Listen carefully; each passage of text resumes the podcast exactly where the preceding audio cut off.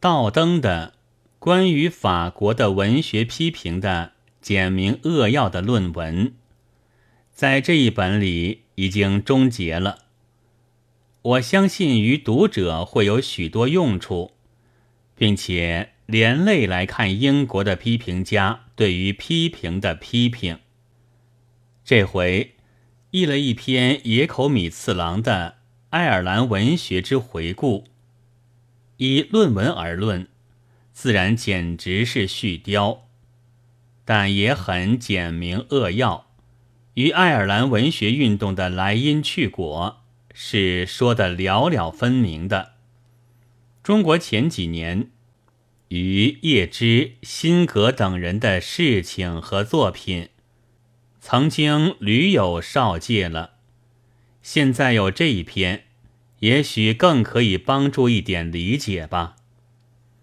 但作者是诗人，所以那文中有许多的诗的词句是无需赘说的。只有一端，当翻译完毕时，还想添几句话，那就是作者的。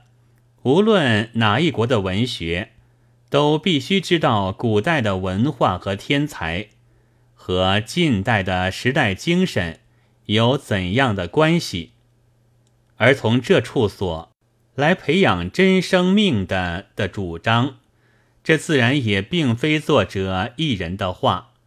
在最近，虽是最革命的国度里，也有搬出古典文章来之事。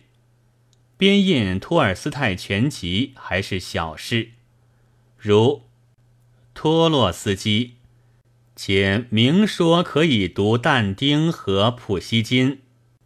卢纳查尔斯基则以为，古代以民族兴起时代的文艺。胜于近来十九世纪末的文艺，但我想，这是并非中国复古的两派，遗老的神往唐虞，遗少的归心元代，所能引为口实的。那两派的思想，虽然和托洛斯基等截然不同，但觉得于自己有利时，我可以保证。他们也要引为口实。现在的幻想中的唐虞，那无为而治之事，不能回去的乌托邦，那确实性比到阴间去还稀少。至于元，那时东取中国，西侵欧洲，武力自然是雄大的，但他是蒙古人。倘以这为中国的光荣，则现在也可以归降英国，而自以为本国的国旗，但不是五色的，便于日所出入处了。要知，倘若先前并无可以施法的东西，就只好自己来开创，拉旧来帮新。结果往往只差一个名目，托《红楼梦》来附会十九世纪式的恋爱，所造成的还是宝玉。不过他的姓名是少年威德。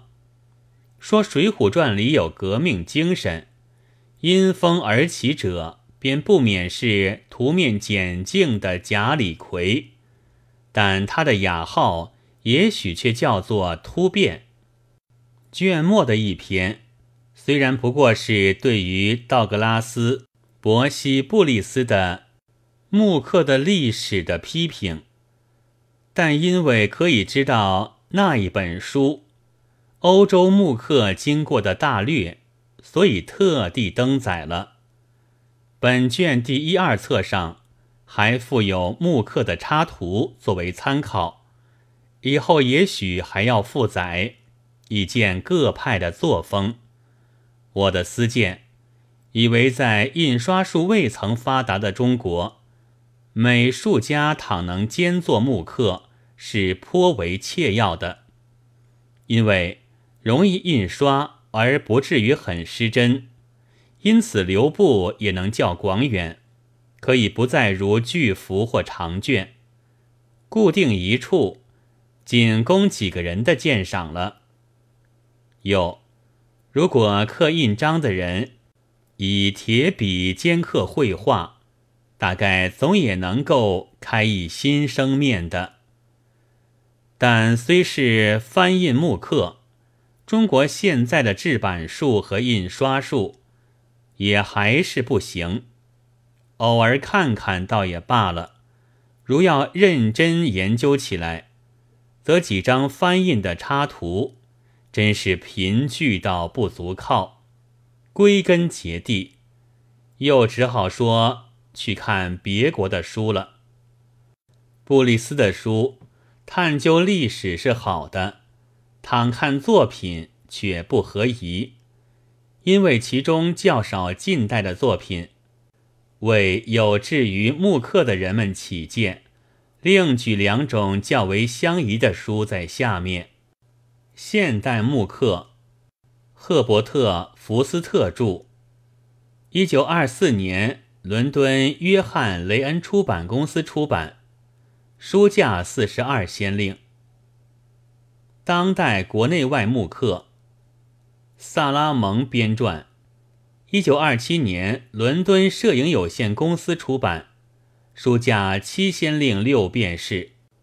上一种太贵，下一种原是较为便宜。可惜今年已经卖完，旧本增价到二十一便士了。但倘若随时留心着欧美书籍广告，大概总有时可以遇见新出的相宜的本子。